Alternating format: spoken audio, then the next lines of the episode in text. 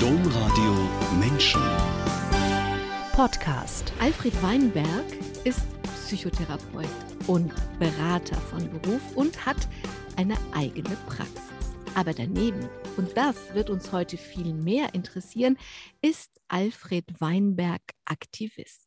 Ein Aktivist, sagt Wikipedia, ist eine Person, die mit besonderen Leistungen politische Ziele im weitesten Sinne verfolgt.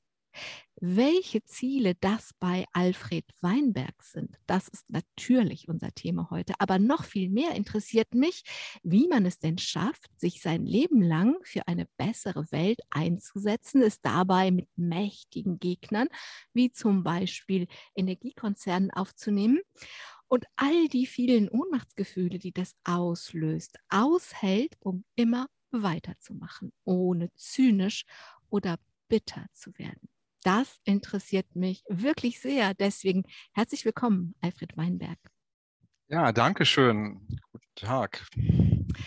Ich treffe Sie in Pandemiezeiten natürlich online und Sie sind gar nicht in Köln, wo Sie wohnen, sondern Sie sagen, Sie haben schönes Wetter. Ich sehe auch ein bisschen Sonne auf Sie drauf fallen. Wo treffe ich Sie denn online an? Ich bin gerade in Bad Münstereifel wir haben da glücklicherweise seit circa einem Jahr eine kleine Wohnung in einer wunderschönen Natur und das ist auch etwas, was auch gewisserweise auch eine Quelle auch von Energie auch für mich ist. Das habe ich eigentlich immer gesucht. Ähm, Möglichkeiten auch immer wieder Kraft zu schöpfen, vor allen Dingen in der Natur. Herzlich willkommen alle, die eingeschaltet haben oder die sich diesen Podcast heruntergeladen haben. Mein Name ist Angela Krumpen. Alfred Weinberg, dass wir jetzt zusammen online diese Sendung machen, ich in meinem Studioschrank und Sie in Ihrer kleinen Wohnung in Bad Münstereifel, das ist einer Petition geschuldet. Und zwar haben Sie mir eine Petition geschickt. Was wollten Sie von mir?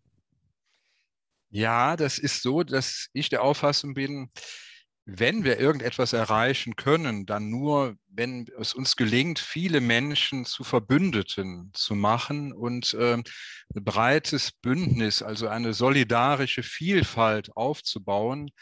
Und bei der Petition geht es ja darum, dass in drei Dörfern am Tagebau Garzweiler eben drei Kirchen sich befinden und das sind diese Keinberger Dörfer, das ist in Keinberg, das ist in Berverath und noch in Kuckum. In diesen drei Orten befinden sich drei Kirchen, die wurden leider vorzeitig aus meiner Sicht entwidmet, Ende November, entwidmet von der katholischen Kirche, also veranlasst eben dann aus Aachen.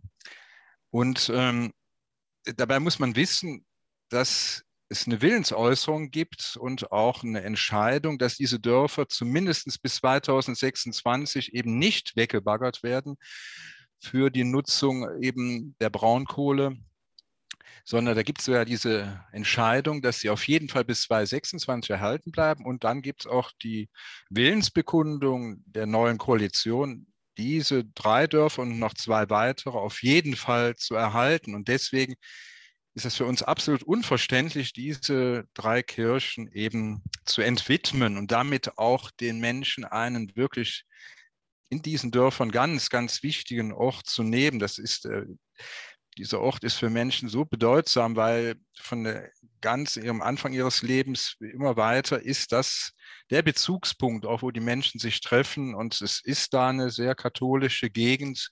Insofern ist das im Grunde das Herz der Dörfer und das zu nehmen, vollkommen unnötigerweise, das wollten wir auch verhindern und deswegen haben wir die Petition gemacht und auch in Unterstützung der Initiative Kirche im Dorf lassen oder Kirchen im Dorf lassen. Das sind eben Menschen aus den Dörfern und auch aus Umgebungen, die versuchen, alles dafür zu tun, dass die Kirchen erhalten bleiben.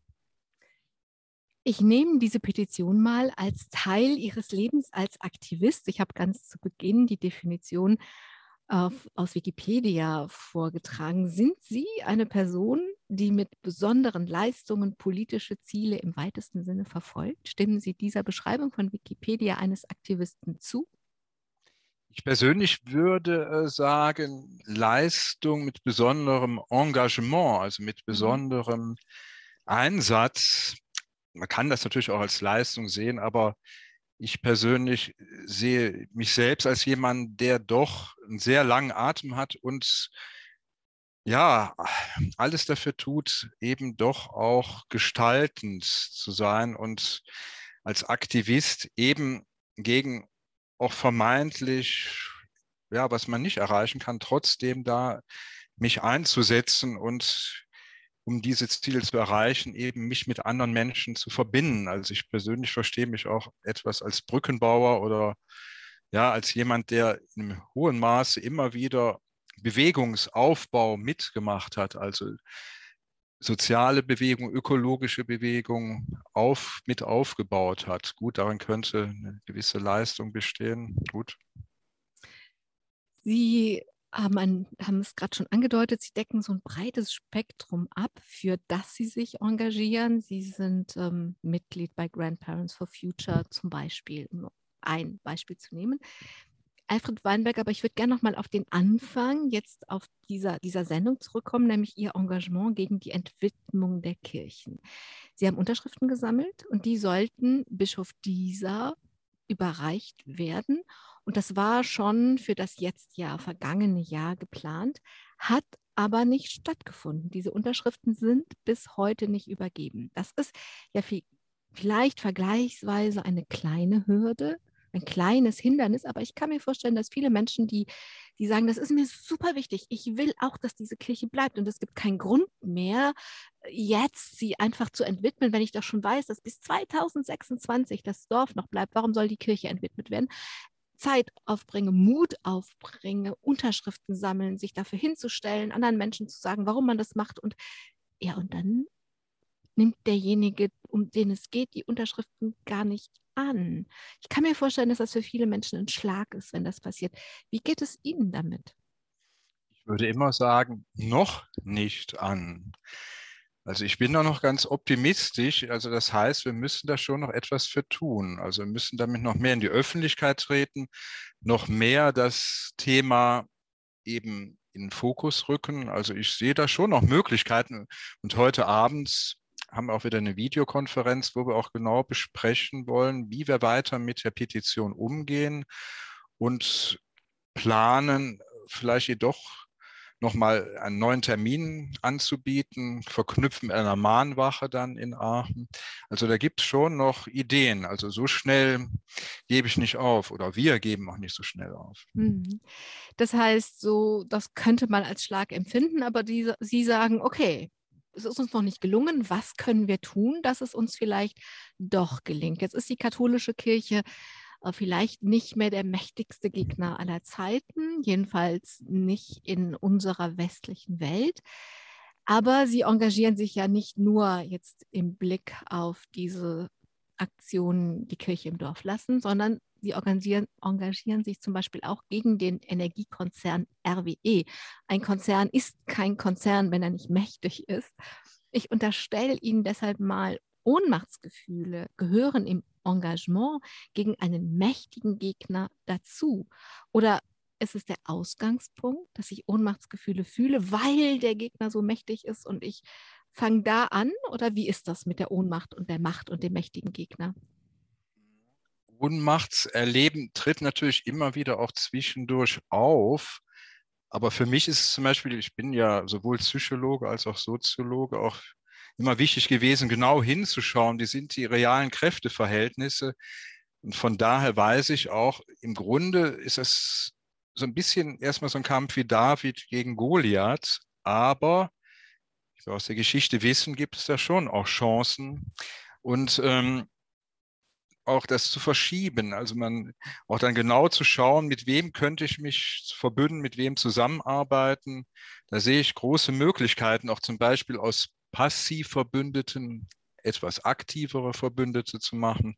Das halte ich für ganz, ganz wichtig. Es hat sich auch gezeigt in der Geschichte, dass das ein wichtiger Ansatz ist. Also Ohnmacht tritt natürlich dann schon wieder auf, wenn äh, ich habe ja von Anfang an den Widerstand im Hambacher Wald, die Waldbesetzung auch mit initiiert und auch von Anfang an, ich hatte auch während der ersten sieben Monate dort sogar ein Zelt am Boden und habe dann schon wahrnehmen müssen, dass immer wieder die Waldbesetzung geräumt wurden, dass immer mehr von den wunder, wunderbaren Bäumen gefällt wurden, dass habe auch gespürt, wie auch bei anderen Mitstreiterinnen und Mitaktivistinnen eben auch Ohnmachtsgefühle auftraten, bei mir in gewissen Ansätzen auch. Und da ist natürlich auch der Vorteil von mir, dass ich eben ähm, auch gleichzeitig Psychotherapeut bin. Das ist vielleicht eine eher seltenere Kombination, und, aber die hilft mir sehr, eben dann auch mit eigenen Ohnmachtsgefühlen umzugehen. Das insofern, aber RWE ist ja im rheinischen Braunkohlerevier gewisserweise wie eine Besatzungsmacht und hat sehr, sehr lange Arme in alle gesellschaftlichen Institutionen oder auch in alle Parlamente, in die Landesregierung, aber auch selbst in die Bundesregierung, in jede kleine Kommune, in jeden Verein. Das ist natürlich schon ein wirklich großer Gegner, aber es ist ein global agierender Konzern und seit zwölf Jahren ist es schon mein Schwerpunkt, auch mich auf exemplarisch mich darauf zu konzentrieren, da eben eine positive Wende zu schaffen.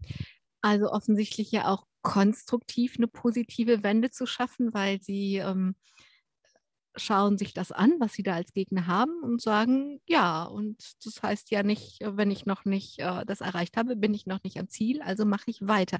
Ich frage auch deswegen nach diesen Ohnmachtsgefühlen, weil mein Eindruck ist, dass die sich so ein bisschen verbreiten, die sind genauso ansteckend wie ein Virus. Ähm, und da ist der Klimawandel, da sind wir, also wir alle haben schon lange gemerkt, dass die Welt so global ist, dass das lokal einfach nicht zu lösen ist, nicht mal mehr national zu lösen ist, aber geschweige denn lokal zu lösen ist.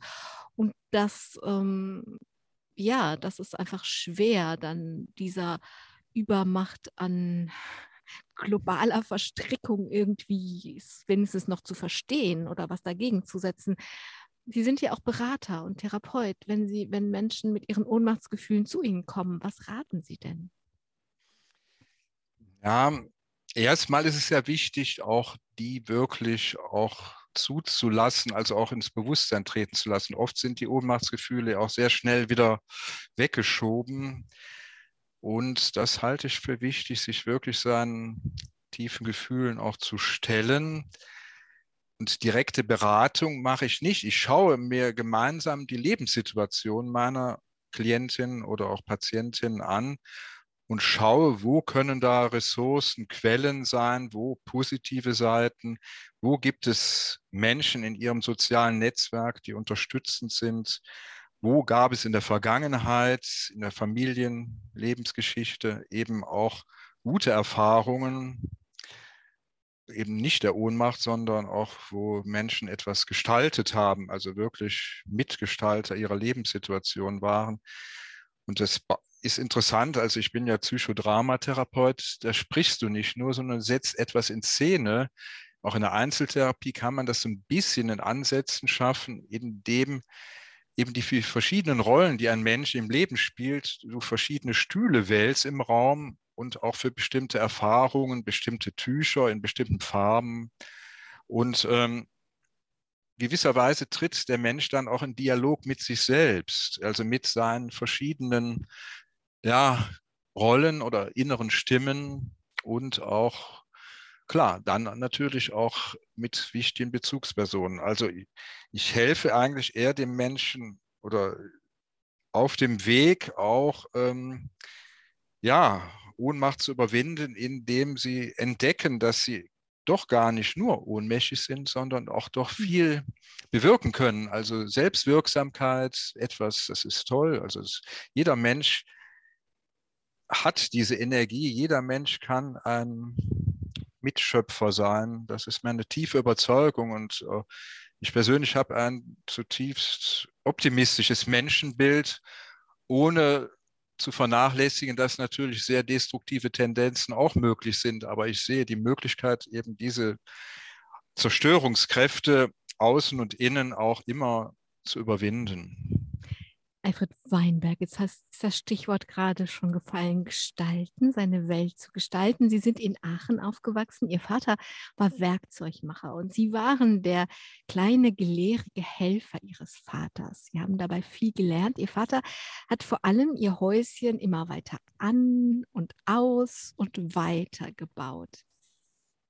Genau. Und Sie haben, während Sie Ihrem Vater geholfen haben, nicht nur viel übers Bauen gelernt, sondern vor allem darüber, dass man sein Zuhause, seine Welt gestalten kann. Ja, ganz genau. Also das war für mich unheimlich schön auch zu erfahren, dass mein Vater mir auch die Gelegenheit gab, sogar immer etwas mitzuwirken. Einerseits hatte ich genau diese Beobachtung machen können, wie sich alles ständig veränderte zum Positiven. Also es wurde hinten ein Anbau gebaut, also plötzlich hatten wir ein ganz großes Wohnzimmer, was vorher ja die Hälfte nur war. Und durch eigene Hände Arbeit und ich konnte immer mithelfen und selber auch spüren, ich kann da etwas so beitragen. Es war, also das war das Wunderbare und Schöne an meiner Kindheit, diese Seite, also das mitzuerleben. Und Sie haben gerade gesagt, also es war ja nicht einfach nur gestalten, sondern zum Positiven verändern. Man kann ja auch werkeln und dann stürzt es ein und man macht die Erfahrung von Vergeblichkeit und dann kommt Wasser oder es kommt ein Sturm oder wie auch immer. Aber bei Ihnen klingt es so, Sie haben, Ihr Vater hat dieses Häuschen mh, hm, gestaltet und zwar so, dass es schöner wurde, dass es besser wurde. Viel schöner, immer schön. Also es war, also es war schon sehr, sehr schön, auch der Garten. Also das war, eine, also insofern dieser Aspekt meiner Kindheit war wunderbar. Es gab natürlich auch andere Aspekte. Da kommen wir jetzt zu. Sie haben in genau. der Schule viele Schläge kassiert, Sie haben auch Angst gehabt, aber Sie waren auch im Wald und haben Fußball gespielt. Und das sortieren wir jetzt mal der Reihe nach. Fangen wir mit den Gewalt, den Schlägen und, den Angst in der, und der Angst in der Schule an. Was hat es damit auf sich? Ja, das war leider so. Ich bin ja 1961 in die Volksschule in Aachen gekommen und ja, leider waren die Lehrer, im Grunde fast alle Lehrer, doch auch geprägt, so wie ich es heute verstehe, durch die nationalsozialistische Zeit. Also es herrschte wirklich da Befehl und Gehorsam und nur die kleinste Störung wurde direkt mit Schlägen bestraft. Wir mussten uns nach vorne beugen und mit ja, dem Holzstock wurden wir geschlagen. Also es war ganz massiv und ging eigentlich die ganzen vier Jahre der Volksschule, war das sehr im Mittelpunkt. Klar, ich persönlich hatte schon immer auch eine gewisse rebellische Ader und war natürlich dann auch in einem besonderen Maße davon betroffen. Also, weil ich wollte das nicht einfach nur hinnehmen, sondern habe auch protestiert. Hm. Sie haben dann, ich habe gesagt, es gab Angst und Schläge in der Schule, aber es gab auch den Wald, der jetzt ja auch schon aufgetaucht ist, dass Sie in Bad Münstereifel durch den Wald gehen, dass Sie im Hambacher Forst den Wald schützen wollen. Das war als Kind ein Refugium, ein Rückzugsort für Sie. Aber Sie haben auch Fußball gespielt und Sie hatten ja viel Wut in sich und haben die im Fußball, ich finde, sehr konstruktiv in die Welt gelassen. Und was mich interessiert ist, Wut kann beide Wege nehmen. Es kann destruktiv werden, es kann konstruktiv werden. Was hat denn gemacht, dass Sie einen konstruktiven Weg, Ausdruck dafür gefunden haben? Ja, das kleine Häuschen stand natürlich auch in einer Siedlung, wo viele, viele Kinder waren. Und neben Völkerball war Fußball das, was da jeden Tag gespielt wurde. Und als Vier-, Fünfjähriger bin ich da schon so hineingekommen und ich hatte da so viel Freude. Und ja, und habe tatsächlich diese Wut, die ja auch mit Angst zusammenhängt, also diese Spannung, die habe ich da im Fußball abbauen können. Und aber es hat mir sehr viel Freude gemacht, weil wir haben da auch, ja, das waren wirklich täglich im Grunde von meinem fünften Lebensjahr bis eigentlich als Student habe ich eigentlich jeden Tag Fußball gespielt. Neben dem, was Sie eben sagten, also klar, die Rückzugsmomente, so im Wald. Wir wohnten gar nicht so weit vom Wald entfernt und da war auch direkt in der Nähe der Häuser waren auch schöne Bäume.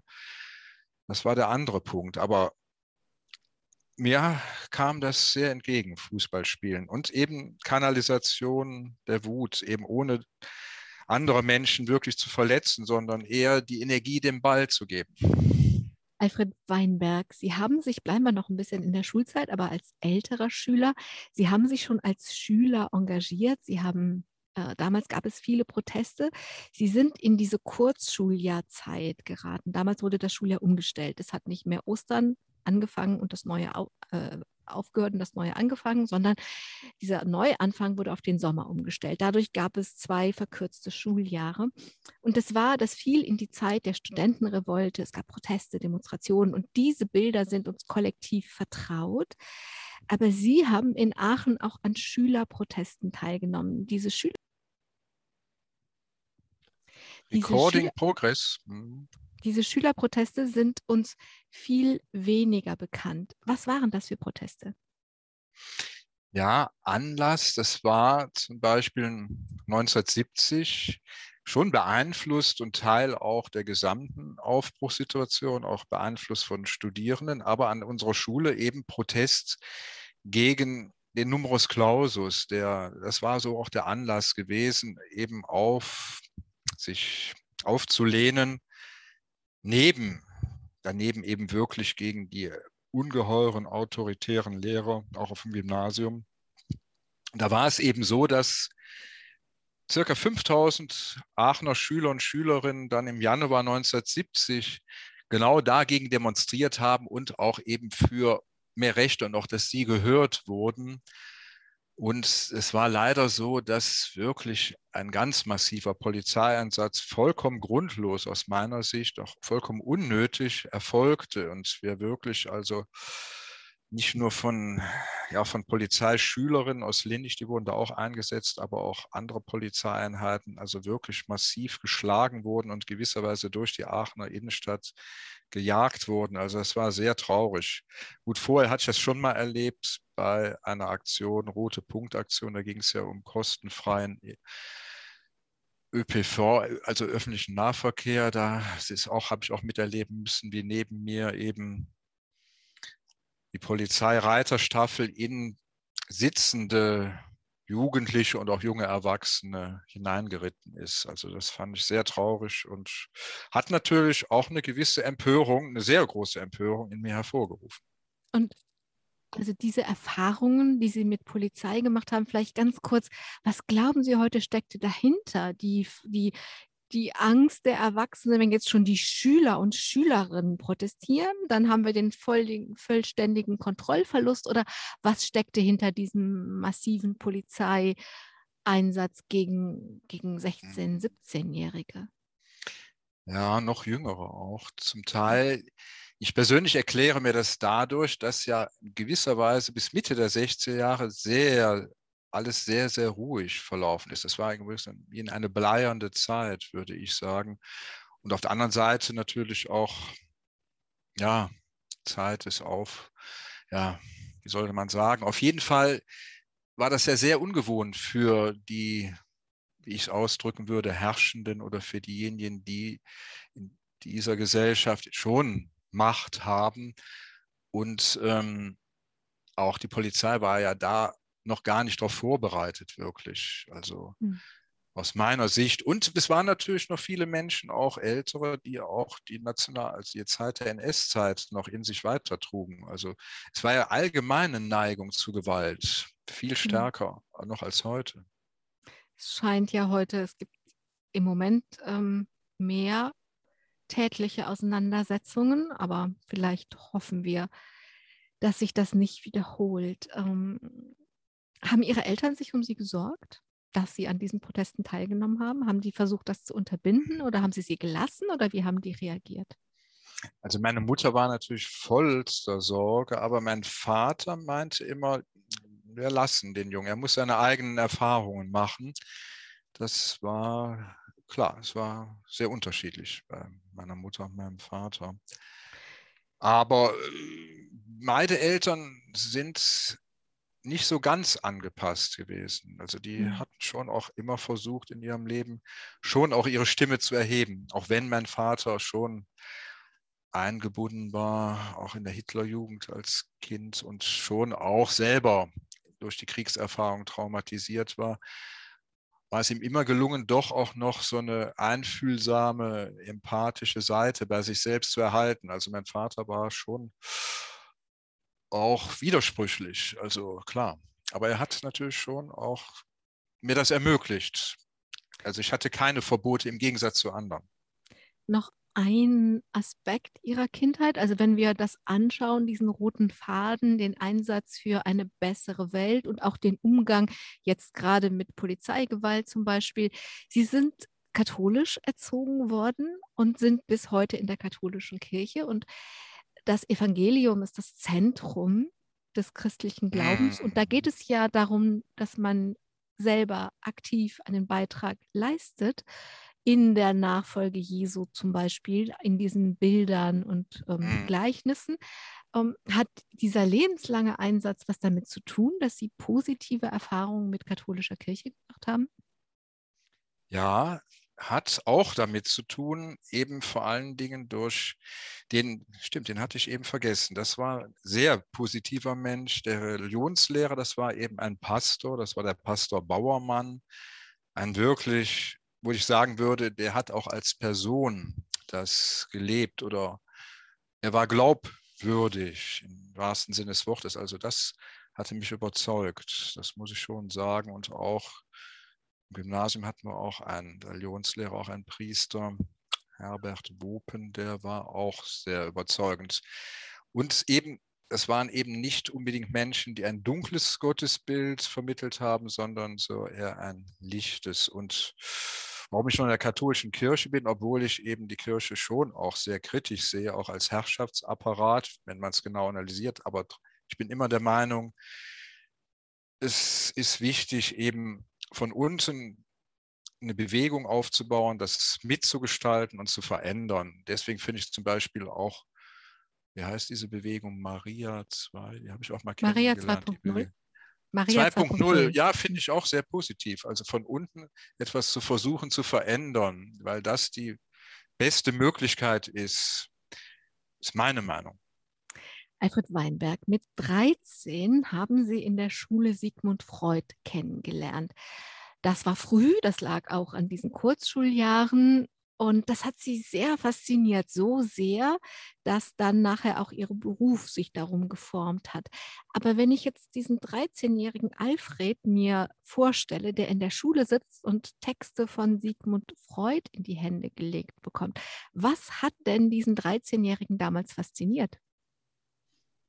Klar, heute würde ich, verstehe ich die Texte natürlich noch viel tiefer, aber was mich da fasziniert hatte, ist eben, äh, ja, die Bedeutung des Unbewussten und auch wirklich hinzuschauen, was uns wirklich innerlich bewegt. Psychoanalyse ist ja auch Introspektion, nach innen zu schauen und wirklich sich selbst gewahr zu werden, all seiner Impulse, Bestrebungen und auch verschiedene Gedanken und auch Träume. Und was mich fasziniert hatte, war wirklich eben ja, ich hatte plötzlich das Gefühl, in Ansätzen verstehe ich mich und meine Mitmenschen besser. Ich hatte immer so ein, noch eine gewisse Rolle, auch schon als 13-, 14-Jähriger, dass mich manche Menschen, immer auch Klassenkameraden fragten, ja, woran liegt das oder warum habe ich Schwierigkeiten jetzt mit meiner Freundin als Beispiel. Und das hatte mich sehr fasziniert, also das Verstehen also die Möglichkeit, dass es etwas gibt, das man verstehen kann. Genau. Man ist dem nicht nur ausgeliefert, sondern man kann nach innen gucken und sich selber oder den anderen verstehen.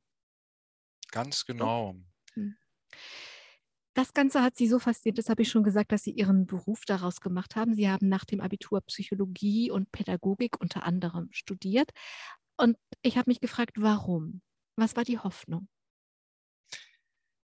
Ja, die Hoffnung war eben auch einen Beitrag zu leisten, der sinnvoll ist, weil ich auch der tiefen Überzeugung auch damals schon war, ich möchte etwas Sinnvolles tun und auch, ja, ich war schon geprägt durch diesen Grundsatz, liebe deinen Nächsten wie dich selbst. Also ich habe das nicht als Druck empfunden, sondern es hat mich auch immer fasziniert. Also und da auch liebevoll mit anderen Menschen umzugehen, auch anderen Menschen zu helfen, ohne sich selbst aufzugeben oder das fand ich immer faszinierend. Also, und auch, ja, es ist einfach so, dass ähm, wir sind ja das Werk der Natur, wir sind das Werk der Gesellschaft, wir sind aber auch das Werk unserer selbst. Also das heißt, wir können uns selbst verändern und können auch anderen Menschen helfen oder sie begleiten dabei und zu einem positiven, weil ich habe schon auch wahrgenommen immer, wie viele Menschen leiden, wie viele Menschen es schlecht geht, wie viele Menschen wirklich depressiv sind, voller Angst sind.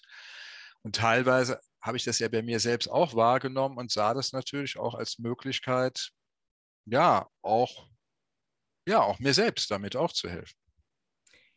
Alfred Weinberg, Sie haben sich dann immer weiter fortgebildet. Also ich mache jetzt einen großen Sprung.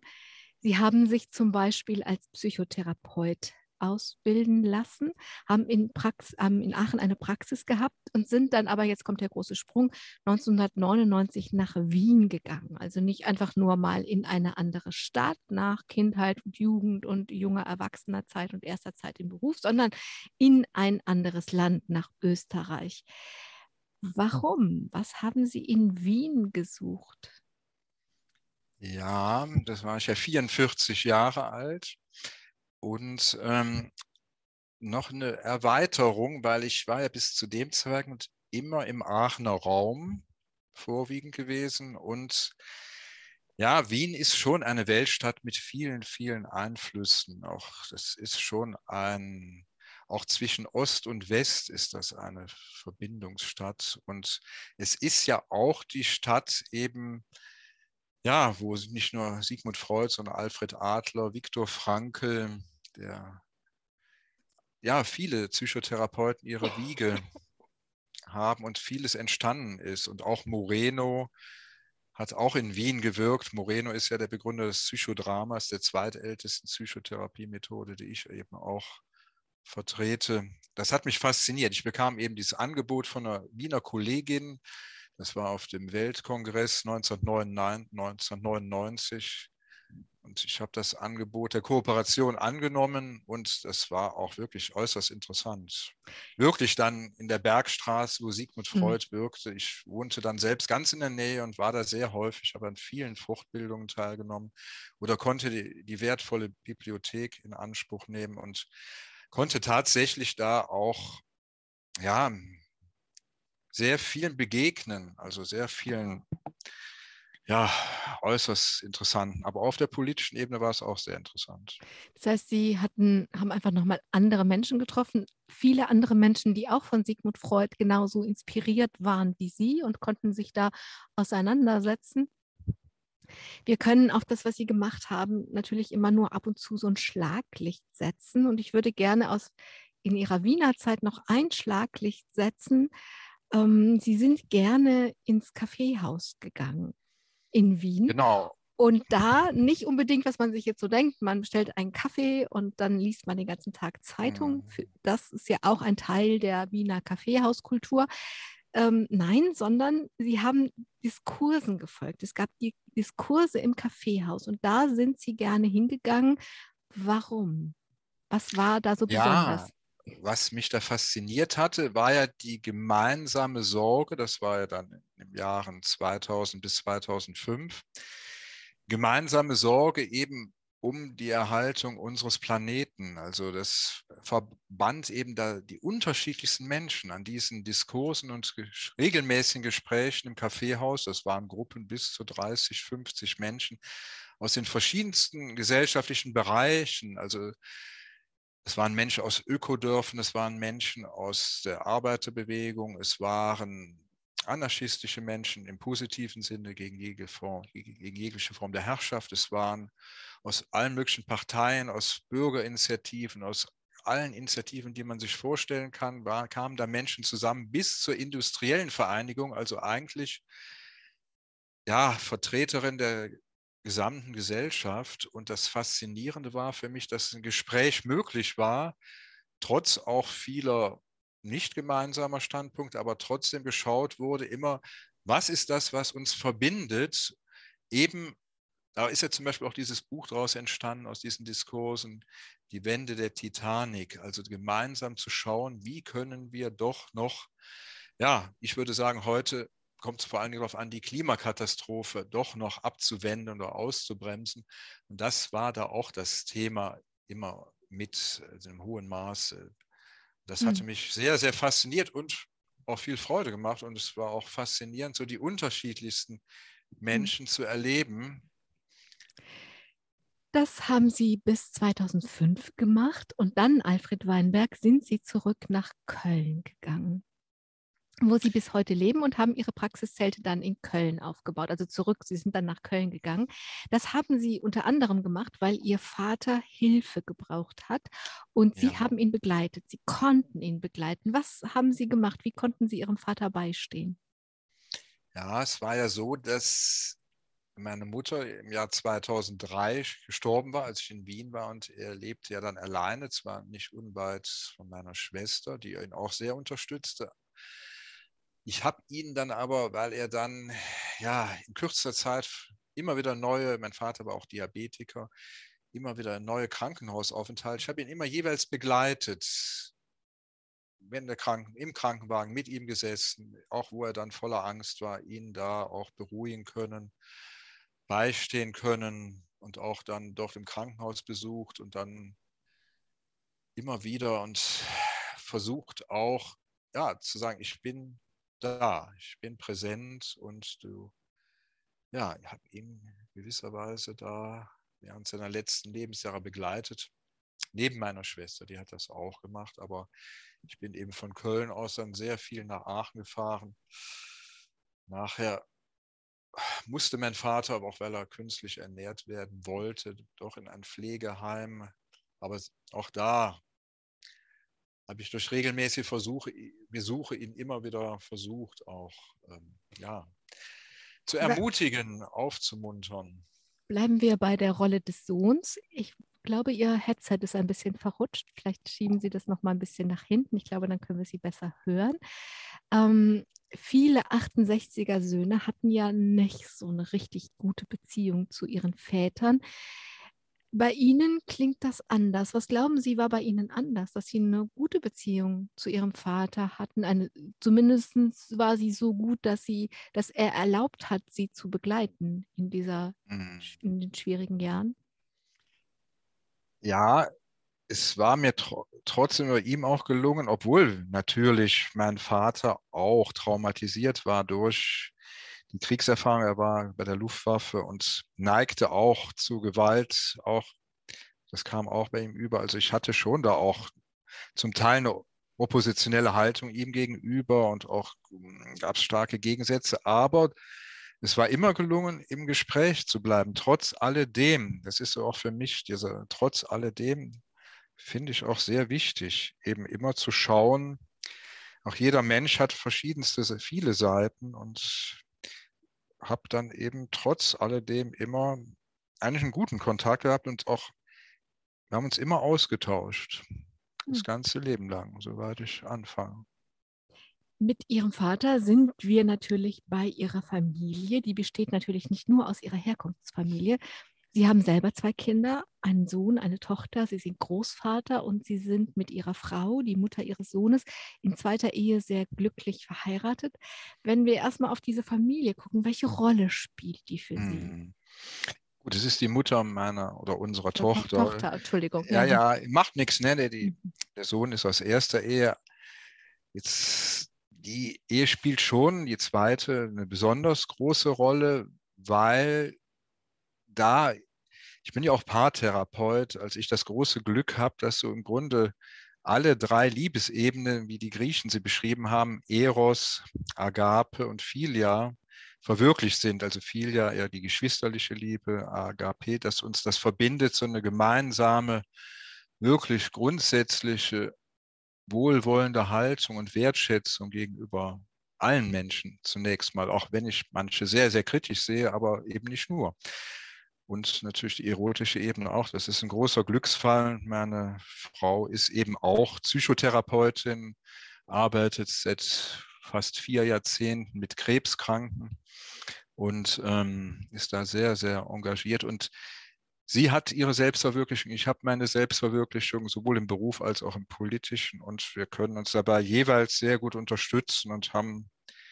eben die sehr liebenswerte Tochter gemeinsam, die aber sich sehr gut versteht, auch mit ihrem Bruder. Und es ist auch gelungen, dass sowohl dass meine erste und zweite Frau sich beide sehr gut verstehen. Ich würde sie als Freundin bezeichnen. Und auch jetzt Weihnachten, am ersten Weihnachtstag, war eben acht Erwachsene und das kleine Enkelkind alle zusammen, eben auch der Lebensgefährte meiner ersten Frau und auch der Lebenspartner oder Freund meiner Tochter. Wie gelingt das? Das ist ja etwas, was, wonach sich viele Menschen sehnen. Ist das das, was Sie jetzt immer wieder gesagt haben? So diese grundsätzliche Haltung von Wertschätzung allen Menschen gegenüber, auch wenn sie bei RWE arbeiten, bei der Polizei Gewalt ausüben oder ähm, sie vielleicht in der ersten Ehe verletzt haben. Keine Ahnung, was das alles sein kann, was man so zwischen sich und andere Menschen stellt oder darum steht. Ist das, das dieser Wille, immer auch den ganzen Menschen zu sehen und nicht nur den Teil, der einen verletzt? Genau, und immer zu schauen, was verbindet uns trotz alledem. Das ist ja auch so ein Grundsatz in dem politischen Engagement von mir, immer zu schauen, was verbindet mich mit den anderen und zu schauen. Also, und dadurch haben wir auch Chancen. Und ich, es gelingt auch in der Familie tatsächlich. Es ist hm. gelungen. Durch natürlich auch, ähm, klar, es ist auch wichtig, auch sich selbst bremsen zu können oder die Wut kanalisieren zu können. Also es ist natürlich, gab es immer, gibt es immer Situationen, die einen wüten und empören. Aber da hilft mir wiederum auch die langen Jahre der Selbsterfahrung, der Selbstanalyse und da wirklich dann ähm, ja, auch mit destruktiven Tendenzen in mir selbst dann auch so umzugehen, dass ich die abbremsen kann, dass ich ihn mehr wahrnehme und sage, Vorsicht, das möchte ich nicht, weil ich möchte eine Kultur des Wohlwollens leben und neben Gandhi ist ja für mich auch ein wichtiger Orientierungspunkt. Und da gibt es für mich diese positive deutsche Übersetzung, Gütekraft, ganz, es wird ja manchmal übersetzt als die Kraft der Wahrheit, aber es hängt ja auch für mich zusammen. Also doch da sich immer wieder zu öffnen für diese innere Haltung, daran arbeite ich auch ständig mit mir selbst. Alfred Weinberg, jetzt müssen wir zum Schluss der Sendung kommen oder auf das Ende schauen. Und wir haben diese Sendung genannt, die Kunst Widerstand zu leisten, ohne bitter zu werden. Da haben Sie jetzt schon viel zu gesagt. Und ich glaube, das ist auch verständlich geworden. Aber zu dieser Kunst Widerstand zu leisten, gehört ja auch, dass sie das jetzt schon so viele Jahrzehnte machen und dass sie nicht aufhören. Also ähm, was macht denn, dass sie sagen, ja, auch wenn ich jetzt Großvater bin ähm, und äh, ich will nicht nur im Wald spazieren gehen und ich will nicht nur ähm, mich um meine Kinder und Enkelkinder und mich in meiner Beziehung wohlfühlen, sondern ich will auch Petitionen schreiben, dass die Kirche im Dorf bleibt, zum Beispiel. Also was macht, dass sie dranbleiben, dass sie nicht aufhören? Ja, das sind natürlich auch immer wieder neue Herausforderungen und auch mein Enkelkind, mit dem ich auch die Gelegenheit habe, regelmäßig zusammen zu sein, dem möchte ich ja auch noch eine lebenswerte Zukunft ermöglichen. Und die aktuelle Klimakatastrophe stellt eine so massive Gefährdung unserer Lebensgrundlagen dar. Und RWE ist da der größte Klimakiller Europas, um das nochmal ganz kurz zu sagen. Das motiviert mich äußerst sehr, also da weiter immer dran zu bleiben. Und es macht mir aber auch Freude, eben mit vielen verschiedenen Menschen, auch jungen Menschen zusammenzuarbeiten und ähm, da auch einen Beitrag zu leisten, eben vor allen Dingen auch Menschen zu zeigen, wir können durch gewaltfreie Aktionen, nicht nur durch Petitionen, also ich unterstütze ja auch zum Beispiel Ende Gelände, das sind junge Menschen oder auch ältere Menschen waren auch mit dabei, die dann auch mit ihren Körpern sagen, hier, wir stellen uns den Baggern entgegen, was ich auch positiv finde. Also und es ist gelungen, eben da eine große solidarische Vielfalt im rheinischen Braunkohlerevier aufzubauen und auch, ja, das RWE-Tribunal habe ich jetzt auch mitgegründet in der Tradition der Rassel-Tribunale. Also da sind auch sehr viele interessante Menschen dabei. Das motiviert auch, immer weiter dabei zu bleiben und Ja, und ich glaube, das ist auch sehr sinnvoll. Also wenn ich das nicht machen würde, hätte ich eher das Gefühl, ja, den tiefen Sinn meines Lebens zu verpassen. Also ich möchte ein sinnvolles Leben führen. Alfred Weinberg, keine meiner Sendungen hört auf, ohne dass ich den Gast frage, was er sich noch wünscht. Also, jetzt haben wir noch ganz kurz Zeit für einen Wunsch. Was wünschen ja, Sie? Ja, mein größter Wunsch im Moment ist, dass es uns als globale Klimagerechtigkeitsbewegung, Klimagerechtigkeitsbewegung ist ja in der ganzen Welt, das ist gibt ja auch Anlass zu Optimismus. Überall sind junge Menschen, Fridays for Future und so weiter aktiv. Dass es uns gelingt, diese Klimakatastrophe, die auch hier in Deutschland im Sommer sich zeigte, in diesen Fluten und den vielen Menschen, die leider gestorben sind, dass wir diese Klimakatastrophe doch noch aufhalten und abbremsen können. Das ist im Moment mein größter Wunsch und dass ich da doch möglichst lange noch einen Beitrag zu leisten kann. Alfred Weinberg. Ich danke Ihnen, dass Sie sich in diesem ganzen Engagement auch noch Zeit genommen haben, um das heute so zu erzählen. Ich hoffe und ich wünsche nicht nur Ihnen, aber Ihnen auch, weil Sie sich so engagieren, aber uns allen, dass wir das erleben, dass wir gemeinsam diese Klimakatastrophe, wenn nicht aufhalten, so doch wenigstens abmildern können und dass wir, egal was passiert, dann zusammenhalten, dass die Verbündeten nicht passiv sind, sondern aktiv sind, wie Sie es am Anfang gesagt haben. Vielen Dank für Ihre Zeit. Ich danke allen, die zugehört haben und ich glaube, an Inspiration war da heute genug dabei, um dabei zu bleiben und weiterzumachen, nicht zynisch zu werden und sich zu verbünden. Also verbünden Sie sich gut. Mein Name ist Angela Krumpen. Domradio Menschen. Weitere Informationen finden Sie auf domradio.de.